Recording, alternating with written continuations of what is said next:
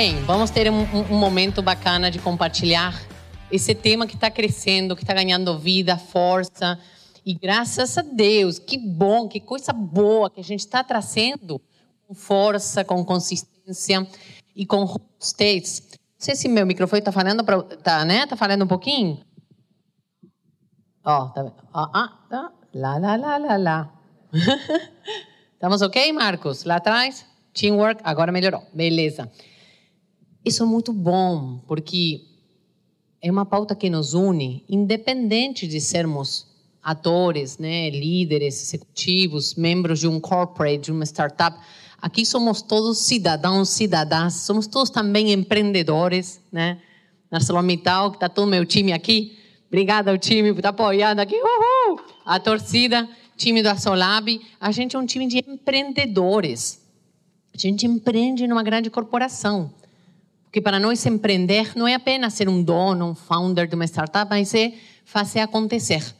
E hoje vamos falar dessa pauta, que é uma pauta que o futuro demanda de nós, que a gente olhe com atenção, com muito cuidado, com o nível de profundidade que merece. Claro que em 35 minutos vamos explorar de uma maneira mais, mais breve, mas a gente vai conectar, inclusive, qual que é o poder da inovação dentro dessa causa. Então, para começar, eu quero trazer uma reflexão. Porque a gente também tem que exercitar a pergunta, não necessariamente as respostas, né? Como você imagina que será o futuro? Se você quiser fechar os olhos, projetar sua cabeça lá no mundo em 2030, daqui a oito anos, dez anos, como é que você imagina que será? Esse questionamento sobre amanhã talvez seja um dos das perguntas mais vivas, né, ao longo da história da humanidade. O ser humano sempre tenta olhar para esse futuro e imaginar como que ele seria. Já nos falava Peter Drucker que a gente não adivinha o futuro, mas a gente pode criar o futuro. Mas como aprender a criar o futuro? A gente precisa também inovar a forma de aprender. Então eu vou compartilhar um vídeo muito breve, de um minuto, que conta dessa nova abordagem, dessa nova forma de aprender, que certamente é muito mais aderente para esses desafios do futuro que já estão aqui presentes com a gente. Vamos lá. Trabalho em equipe Marcos. Vamos ver se entramos com o vídeo direitinho. We live in an age of profound disruption. Estamos sem som, Marco. Where something is ending and dying and something else is wanting to be born.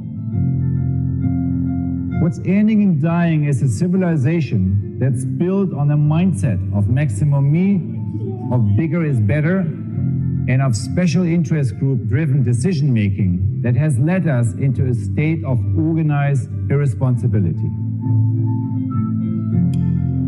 What's being born is less clear. It's a future that requires us to connect with the deeper level of our humanity, to discover who we really are and who we want to be as a society.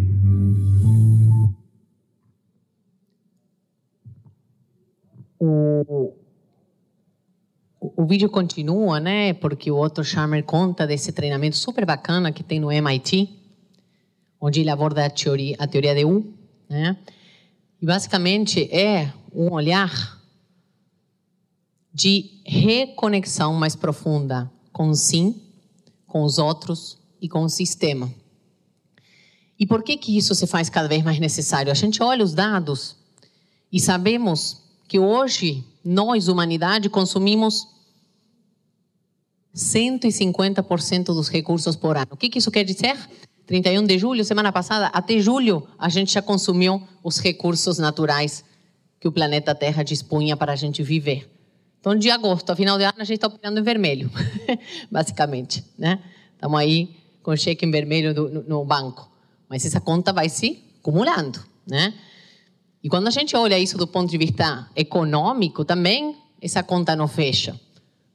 1% da população acumula riqueza equivalente a 90% da população. Né? Será que essa conta está tá legal? A gente olha pessoas 2,5, quase metade da humanidade vivendo com 2 dólares por dia. E tendo cada vez mais taxas de suicídio, burnout, depressão crescentes.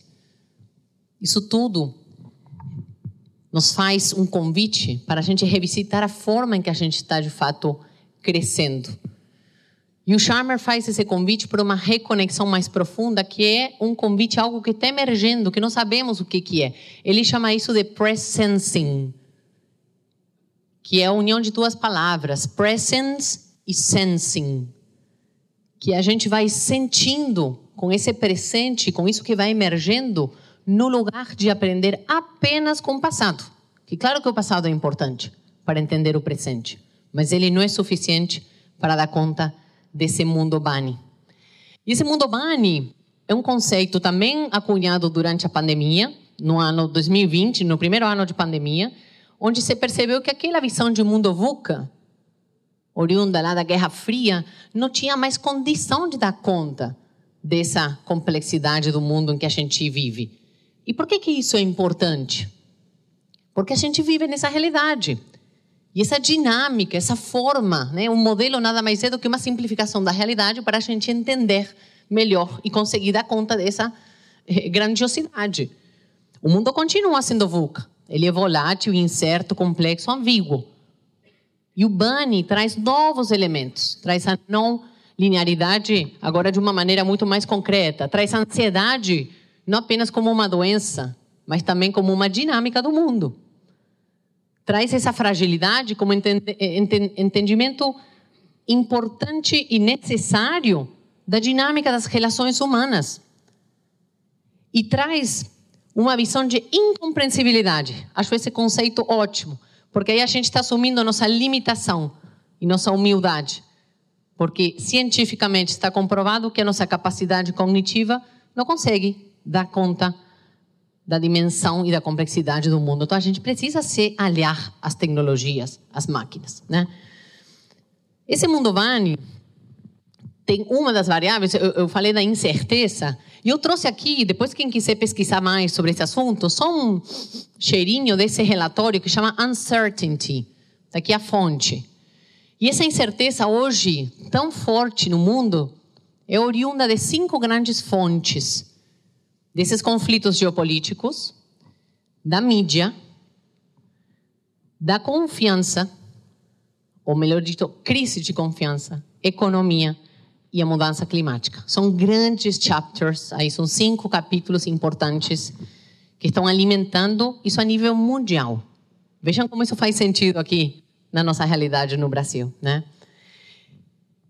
E por isso, tem se acunhado também outra visão de mundo durante a pandemia. O Japão está querendo liderar esse movimento, que é entender que a indústria 4.0 foi muito boa e necessária para essa informação, é, é, para essa sociedade da informação, do conhecimento que a gente vive, mas não é suficiente para dar conta desses desafios da humanidade. Então, introduz esse conceito. Né? O Chico Chardelli fala disso: o mundo será de todos, não será de ninguém. convergente com essa equação daquela conta que vimos aí, que não fecha, né? Então, qual que é esse conceito da sociedade 5.0? Ela traz, diferente da indústria 4.0, o que, que a gente estava procurando, e estamos ainda, né? Com a indústria 4.0, a gente melhora operações, eficiência, processos, atendimento cliente. Mas é um olhar ainda do negócio, dos negócios, aqui é um olhar da humanidade. Então, ele traz, de maneira muito interessante, os atores que compõem o ecossistema, ele traz as principais tecnologias digitais, as verticais das startups, né, todas as techs da vida, e por fora vocês veem essas cores, que são os 17 Sustainable Development Outcomes, que são basicamente os objetivos desse movimento sustentável da ONU, que são os grandes desafios da humanidade nessa agenda que acho que não é mais 2030, né, pessoal? A gente já está vendo que ela está demandando mais tempo da gente. E eu quis dar um foco, gosto muito de fatos e dados, né, para sair do campo da opiniologia, né, que cria muita polêmica, muito debate, os dados nos trazem evidências que nos ajudam a nortear esse nosso entendimento. Esse é o, o Risk eh, Report do, do World Economic Forum, que ele mapeia anualmente os principais riscos da humanidade. E aí trouxe, nesse último relatório, nos riscos globais, os primeiros cinco riscos tem a ver com riscos ambientais, mudança climática, crise de recursos naturais e por aí vai. Então, por isso que você, se a gente escuta falar tanto né, de mudança climática, mudança climática, porque esse assunto, além de ser necessário, relevante, ele é um risco concreto. Vocês viram na Europa agora, né, as temperaturas loucas, aquilo que era uma tendência, aquilo está aqui, já é real, já faz parte quase que do nosso presente, né? O professor Né, ele esteve conosco no Asolab, fazendo o, o, o, lançamento aí da nossa plataforma ESG, e ele fala que as mudanças climáticas vão ser um dos principais drivers de transformação da economia mundial, dos negócios. E aí ele traz o papel da inovação, de fato, quanto que ela se faz necessária para conseguir resolver, encontrar caminhos, soluções para a mudança climática, grande decarbonização mundial que até agora não conseguimos resolver. Eu gostei, eu gostei do Fred do Tátil, né, uma agência de publicidade incrível lá, super criativa em São Paulo, que ele fez uma analogia para a gente entender isso de uma maneira bem próxima. Ele colocou a vida da Terra num eixo de um ano calendário. Olha que incrível. Então ele colocou assim, ó, Big Bang, a primeira é, vida unicelular, aí vai para bactérias, fungos, dinossauros, blá, blá, blá, Você imagina isso? De janeiro a dezembro. Né? Os bilhões de anos estão representados aqui no ano calendário. Quando é que o, o ser humano nasceu? No 31 de dezembro, aí, ó. Às 23 horas e 36 minutos. Final do ano. A indústria 4.0 está aqui no finalzinho, ó. 23 horas 59 minutos 58 segundos. E a gente vai falando assim: vamos salvar a Terra! Nós somos loucos, né? A Terra viveu muito mais tempo do que a gente. A Terra não precisa da gente. Então, será que a gente tem que levantar essa bandeira de salvar o planeta? Ou será que a gente precisa repensar nossa relação com o planeta, que é nosso lar, que é quem nos acolhe? E esse entendimento é super importante, porque não é algo de ecologista, isso é sobrevivência da, da humanidade, gente. Pode parecer ciência ficção, filme, remoto, mas isso é real. E nós temos todos um papel muito grande a desempenhar nessa história. E caminhando, né, porque temos a questão ambiental, mas temos outras mudanças importantes. Eu quis trazer esse gráfico do Edelman Trust, que ele mostra, anualmente tira uma foto Brasil e a nível mundial, em todos os países, principais países do mundo, de confiança. Então, qual é a confiança que a sociedade deposita nos principais atores para, de fato, ter condição de liderar as transformações que são necessárias? Principal confiança hoje, nessa última edição, é a primeira vez que entidades privadas, né? Estamos falando de empresas e ONGs, bypassam a esperança, a expectativa de que governos e a mídia, que tem também um papel importante, mudem, transformem. Então, o que, que isso quer dizer? Que a nossa responsabilidade é muito grande. Mas não é uma responsabilidade apenas individual, porque o problema é de todos, é coletivo. É a união de esforços. Aqui se falou, o Gustavo falou corporate, startups, mas em definitiva é isso, é o ecossistema que juntos pode pensar em soluções mais elaboradas, mais robustas para desafios extremamente complexos. E como eu falei, o, o entendimento nosso dentro da ArcelorMittal não é apenas do, do, pilar ambiental, que, claro, é extremamente importante. Nós falamos, e a gente brinca, né? Isso aqui não foi um erro do, do André, né? do meu time aqui, fez o slide, né, André? André é fera fazendo PowerPoint, mas é, do nosso time, tá, pessoal? André tá aí. A gente vai, André, botou uma E a mais. Não, não é isso. Nós intencionalmente falamos em ESG porque nós entendemos que o econômico tá in... a gente, alguém dá um assento para ela, tá com a nenenzinha lá, não, você não quer sentar, não. Ah, que fofa, trouxe a filha, filha, é filho, filho. Que linda! Ai, parabéns, gente. Ah, desculpa, é mãe, saiu aqui o instinto de mãe. Que coisa mais fofa. Tô vendo ela mexendo com o neném econômico vai junto. Não tem como falar, não, agora vamos pensar no ambiental, tá? Não, agora o negócio. O ser humano tem essa tendência, né? A gente vai particionando a coisa para entender. Mas nós precisamos compreender isso de uma maneira mais holística. O econômico, o ambiental, o social, a governança, é, é, tem intrinsecamente ligado. Então, no nosso entendimento, e esse conceito de sustentabilidade não é novo, não é novo nos negócios, não é novo para nós, mas ele está demandando de nós um novo olhar. Qual que é esse novo olhar? No lugar de falar, e a gente falava muito, né? Até agora você fala, ah, nós queremos ser a melhor empresa do mundo. Já escutaram isso? Já falaram isso? Nós precisamos inaugurar a visão e a ambição de sermos uma empresa melhor para o mundo. Porque sendo uma empresa melhor para o mundo, por consequência, a gente vai poder se tornar uma empresa, talvez uma das melhores do mundo, né? Ser melhor do mundo é ser melhor para. Cada vez mais, quem vai legitimar esse ser melhor é a sociedade.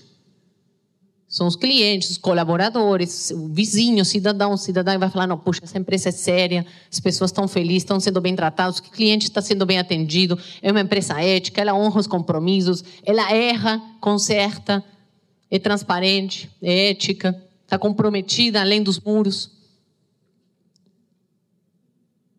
Outra visão substancial que precisa evoluir é isso, né? Esse isolamento e essa tendência de fragmentar. Então, se encontra muito nas empresas, ah, não, área sustentabilidade, não, área ambiental. E é natural, você precisa dividir as tarefas para ter foco. Mas, ao mesmo tempo, a gente precisa integrar essas pautas, fazer com que elas converjam. Elas, nós precisamos partir do amplo, do macro para o micro, para depois poder ir nas tarefas. Mas a gente precisa partir das ambições de negócios, dos compromissos, para depois entender como é que isso gera de fato valor nessas quatro dimensões e entendendo que não existe mais essa visão que, ah, não, nós precisamos é, que nosso negócio tenha sustentabilidade. Como se a sustentabilidade fosse uma área, né? uma pauta, um relatório de sustentabilidade. Os negócios precisam ser sustentáveis, na essência. Então, a sustentabilidade ela é uma característica, uma forma de fazer negócios. Não é um outcome. São todos os outcomes que precisam ser sustentáveis. Até porque a empresa, igual a nossa, né? uma empresa centenária, tem a missão de perenizar sua proposta de valor para seus públicos. Então, é muito interessante e, e, vou mostrar isso agora dentro do cenário do ArcelorMittal, como é que a gente, na prática, está abordando essa pauta. Então, vou trazer primeiro um vídeo para contar rapidinho. Há centenas de anos. De nós. Ele foi criado e se tornou um artigo indispensável na vida de muita gente. Não, essa não é a história do tecido. Essa é a história da agulha. É também a história do bisturi, que salva vidas. Do telefone celular, do carro, da geladeira até mesmo do teto que te conforta. Estamos falando do aço, o tecido da vida.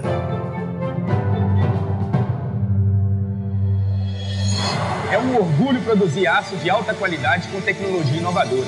Ainda mais sabendo que a nossa segurança está em primeiro lugar. Aqui tem uma oportunidade única de evoluir uma empresa líder de mercado Estar presente em 60 países dá uma certa noção do impacto do nosso trabalho. Pensa comigo, quanto desse mundo em que vivemos é construído com o aço que produzimos? Trabalhamos para criar as melhores soluções com o foco do cliente. Mas a gente vai além do aço. A ArcelorMittal é formada por equipes multiculturais que trabalham juntas ao redor do planeta. Cada um aqui tem a sua história e a empresa valoriza as nossas individualidades, dando oportunidades de desenvolvimento humano e profissional para todos. É através desse ambiente diverso e inclusivo que o aço extrapola nossos muros e ganha o mundo. Desde muito novo, via meu pai indo trabalhar na ArcelorMittal e tinha um sonho de trabalhar aqui também. Hoje, tenho certeza de que valeu a pena ter sonhado. O aço muda o dia a dia de muita gente. E a relação da ArcelorMittal com a comunidade é capaz de transformar vidas. Projetos sociais e programas de desenvolvimento local dão ainda mais fôlego para essa transformação acontecer. e ainda mais orgulho de fazer parte dela. É um grande prazer poder contribuir com soluções inovadoras e sustentáveis para uma vida melhor para a nossa comunidade. Impulsionar o sucesso de quem trabalha conosco é valorizar o papel de cada um que luta pelo futuro das próximas gerações. Aqui, você vê o seu trabalho em todos os lugares. Afinal, tudo seria diferente se não fosse o aço. Edifícios, veículos, eletrodomésticos e, é claro, os produtos de tecnologia. Na ArcelorMittal, as pessoas arregaçam as mangas e trabalham com excelência para transformar o aço em tudo aquilo que a imaginação alcança, até mesmo uma agulha para uma costura perfeita.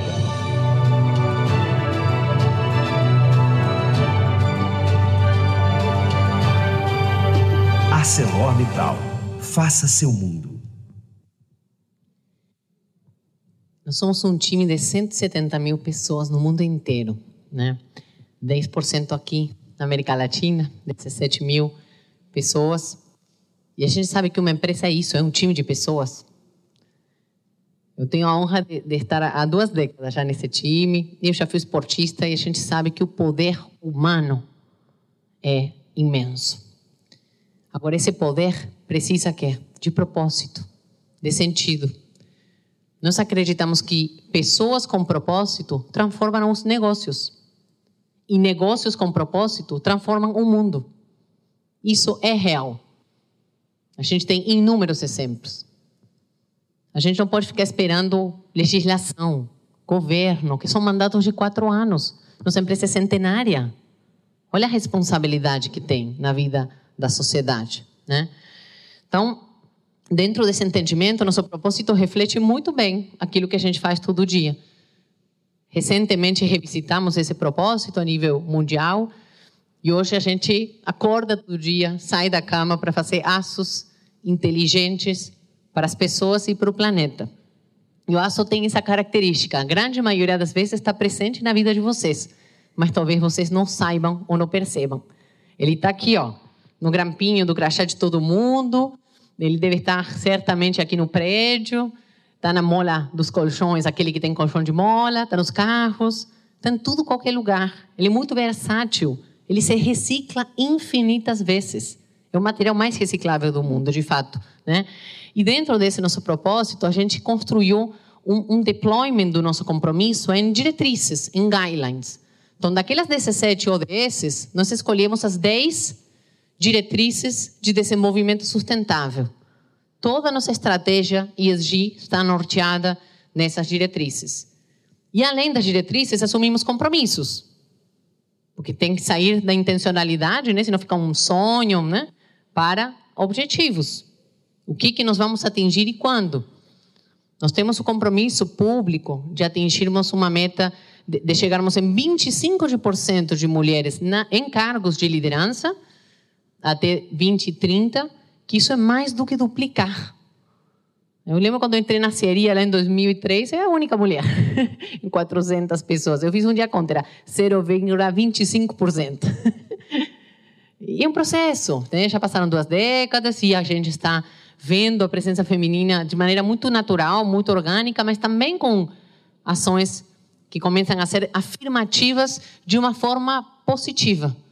Porque ele é um processo delicado, a gente não pode impor essas transformações, a gente precisa explicar o porquê. Nosso CEO esteve hoje, ontem conosco, né, pessoal? E ele trouxe muito claro essa visão. Nossa empresa é uma empresa cabeça na lua, ela é muito sonhadora, mas ela é pé no chão também. E ela vai construindo essa visão, né, esse dream. Nós somos dreamers doers. A gente sonha, mas vai fazendo, né? E esse é o, o que nos move. Tem outro desafio importantíssimo, né, para a indústria mundial, que é a decarbonização. Nosso compromisso é nos tornarmos neutros em carbono até 2050, que diferente de outras indústrias, cimento e aço são as únicas indústrias mundiais que precisam revisitar seu processo produtivo. A maior geração de carbono está dentro do processo, é intrínseco. Então, os desafios lá são imensos. E quando a gente vê, desde uma perspectiva de, de como essa trajetória aqui não é nova, tá? o termo ESG é mais novo, mas a sustentabilidade não é nova, tanto é que é um dos três valores, hoje já temos quatro valores na ArcelorMittal, desde sua origem. Tem vários reconhecimentos vindo de públicos diferentes, de stakeholders diferentes. Você vem aí a Fundação Dom Cabral, a Virginia, a Associação Brasileira de, de, de, de, Comunicação, de clientes, né? MRV, a maior construtora da América Latina, a Thyssen tivemos outro dia, né, Alex, também reconhecendo sustentabilidade, o World Steel Association. Mais recentemente, semana passada, fomos em São Paulo receber o prêmio ECO da AmCham pelo uso do carvão vegetal sustentável dentro do nosso processo produtivo. Então, é, obviamente que ninguém trabalha para o prêmio, né?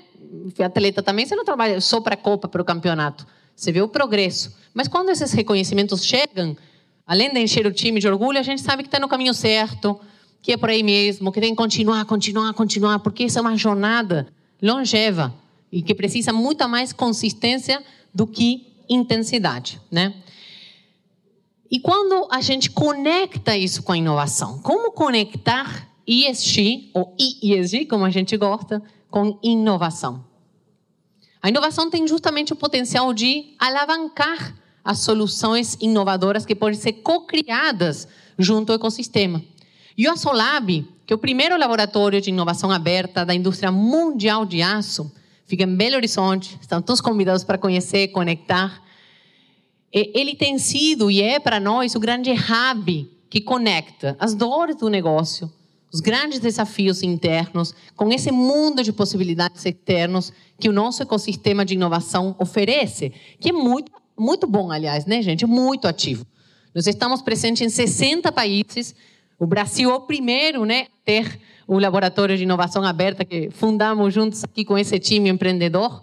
E hoje já tem caminhos e processos com fluxos extremamente robustos e estruturados aí para capitalizar e aproveitar essas oportunidades. Inclusive, né, eh, tivemos ano passado, desde a criação da nossa diretoria de futuro, essa nova reestruturação. A gente está hoje com um foco muito grande no H1, no H2, no H3, com líderes, né? Alexandre e Rodrigo estão aqui me acompanhando, que cuidam desses focos de atuação, que hoje demandam energias e, e, exigem competências totalmente diferentes, claro que são complementares, mas são desafios de naturezas diferentes. Então, esse é um momento muito interessante porque a gente já tem hoje processos muito robustos de criação de novos negócios. A gente faz aço, tá, gente? Um dos materiais mais milenares da história. E a gente está inovando a forma de inovar porque é possível. A gente fala que inovação aberta só precisa de abrir a cabeça. E a gente se coloca aí, que é o que a gente está fazendo, capacete da humildade, e fala: não, de aço sabemos muito, mas desse mundo novo, desses desafios, a gente precisa ampliar nossa inteligência e somar forças e pensar juntos. E essa eh, jornada, né, que tem aqui também um pilar extremamente importante, Marcela está aqui conosco, cuida da nossa cultura de inovação. Tem alguns embaixadores também, né, pessoal? Embaixadores do Sul Fluminense vieram. A gente tem um movimento espalhado. Então, não é, nesses quatro anos de jornada, não é centralizar a inovação. A gente está multiplicando a inovação em toda a organização, em estamos em 60 municípios do Brasil. Imagina o potencial criativo que essa turma tem. Imenso, né? E se a gente conecta com a pessoa certa, com a solução certa, com uma startup, com um ICT. E é isso que a gente fez e está fazendo. Então, vou mostrar aqui alguns resultados desses quatro anos. Já foram feitos mais de 80 MVPs, acho que está desatualizado, né, Alexandre? Esse aqui acho que a foto do, do, do Q1, né? Mas 80 MVPs. Claro que nem todos deram certo. Vários deles foram é, é, é, erros que a gente usa no nosso Fuck Up Day, né? Que eu fale a nossa, né, Marcela? Marcela coordena essa iniciativa. Então a gente aprende muito com nossos erros, que são grandes fontes aí de reflexão e de aprimoramento. Já geramos para o negócio quase 80 milhões de reais, né? Ganhos calculados sempre pelo nosso time de CFO. Quase 12 milhões de pessoas alcançadas nas nossas ações, nas redes sociais. A gente é muito ativo. Estamos aqui patrocinando, apoiando, estamos nos principais eventos, porque de fato acreditamos que nós precisamos elevar o jogo dos negócios. Nós precisamos contribuir para que o ecossistema se torne mais competitivo e mais inovador. Não é só uma empresa ganhando em prol de outra, né? E temos aí conexões já com mais de 12 mil pessoas, startups. Aí entram startups, estudantes, ICTs, atores, pequenas empresas que fazem parte aí do nosso pipeline de conexões. esse aqui é o interessante, também não saiu, porque o NPS, deixa eu citar o delay, o nosso NPS é 95 pontos, né? 80, 85, né, Rodrigo? 85 pontos, mas aqui travou, não sei, aí, ó, foi, 85. E o que, que é esse NPS? As startups que conectam com a gente nos avaliam e a gente tem avaliação também das áreas do negócio, de como está a percepção de eh, eh nosso trabalho de cocriação junto com eles. E temos também esses prêmios, né, no âmbito da inovação, assim como na sustentabilidade. O mais interessante para nós foi o 100 Open, né, aqui do, do, do quando a gente se tornou a segunda 100 Open Corporation, o Rodrigo estava Ambev, Natura, toda aquela galera que já é inovadora, né? E a gente de aço estava lá recebendo prêmios. Foi muito bacana para o nosso time, né? Porque você mostra que o que a gente está fazendo internamente, quando tem essa validação do ecossistema, é, é, é, fortaleceu. E a gente sabe que não foi fácil, né? Então, fortaleceu essa vontade de continuar fazendo diferente e, e, e mostrando que é possível inovar em qualquer setor. Então, o que eu trouxe aqui de maneira bem resumida? Oportunidades. Primeira oportunidade bacana, pessoal, fica ligado aqui. Que o Rodrigo está com dinheiro no cheque, está com 110, 110 não, já investimos uns 20, né? Não, 30, por aí. Então já estamos com quatro startups investidas, mas esse fundo, que também é o primeiro da ArcelorMittal no mundo inteiro, de CVC, de Corporate Venture Capital, chama Asolab Ventures. Então entra lá, confere nossa tese de investimento, veja se tem match, que a gente está aí querendo continuar investindo. Na sexta-feira vamos anunciar um que já fizemos. Estamos com quatro startups já aprovadas pelo Comitê de Investimento. Eu sou parte do Comitê de Investimento, então não posso falar com ninguém, tá, pessoal? É compliance. Estou brincando. E o, o último que eu trago, só para vocês terem uma noção de quais seriam os principais temas norteadores para os desafios conectados ao ESG, porque ESG é um capítulo imenso. Às vezes as corporações não saem do lugar por falta de foco, de prioridade. Realmente a pauta é grande, ela é de médio e de longo prazo, mas certamente os desafios no nosso negócio passam por produtos e serviços mais verdes, passam por energia, eh, eficiência energética, sempre de fontes renováveis, cidades inteligentes, economia circular, que também é um forte ponto de atuação da nossa estratégia, eficiência ambiental, saúde e segurança, né, que é um grande valor dentro da empresa. Nosso nível hoje de performance e segurança é muito, muito bom, junto com a produtividade, custo. O capítulo de carbonização e novos materiais, tendo sempre a cultura de inovação, né, o fit cultural que a gente fala, né, Marcela? Isso para nós é muito importante que o nosso jeito de fazer negócios, o, acreditar de fato na construção de parcerias esteja presente. Isso para nós também é valor na hora de escolher os parceiros, né? E por fim, vocês lembram que eu fiz uma pergunta no início, né? Como será o futuro? Nós acreditamos que o futuro vai ser high-tech e high-touch. High-tech, porque a tecnologia é um grande potencializador, é um grande recurso que alavanca as possibilidades. Mas nós ainda queremos, enquanto as máquinas se tornam melhores em fazer, nós entendemos que nós, humanos, precisamos nos tornar melhores em ser. E para isso nós entendemos que nós queremos ser mais plurais, queremos um mundo que seja mais próspero, mais justo, que seja melhor isso certamente vai ser consequência de tudo que a gente fizer hoje, a cada dia, de maneira contínua, consistente, persistente, incansavelmente. Essa é a nossa mensagem e nós estamos à disposição de trocas, de compartilhar informações, de continuarmos aprendendo juntos, porque sem dúvida nenhuma para nós essa é uma jornada de aprendizagem individual e coletiva. É isso, pessoal. Obrigada.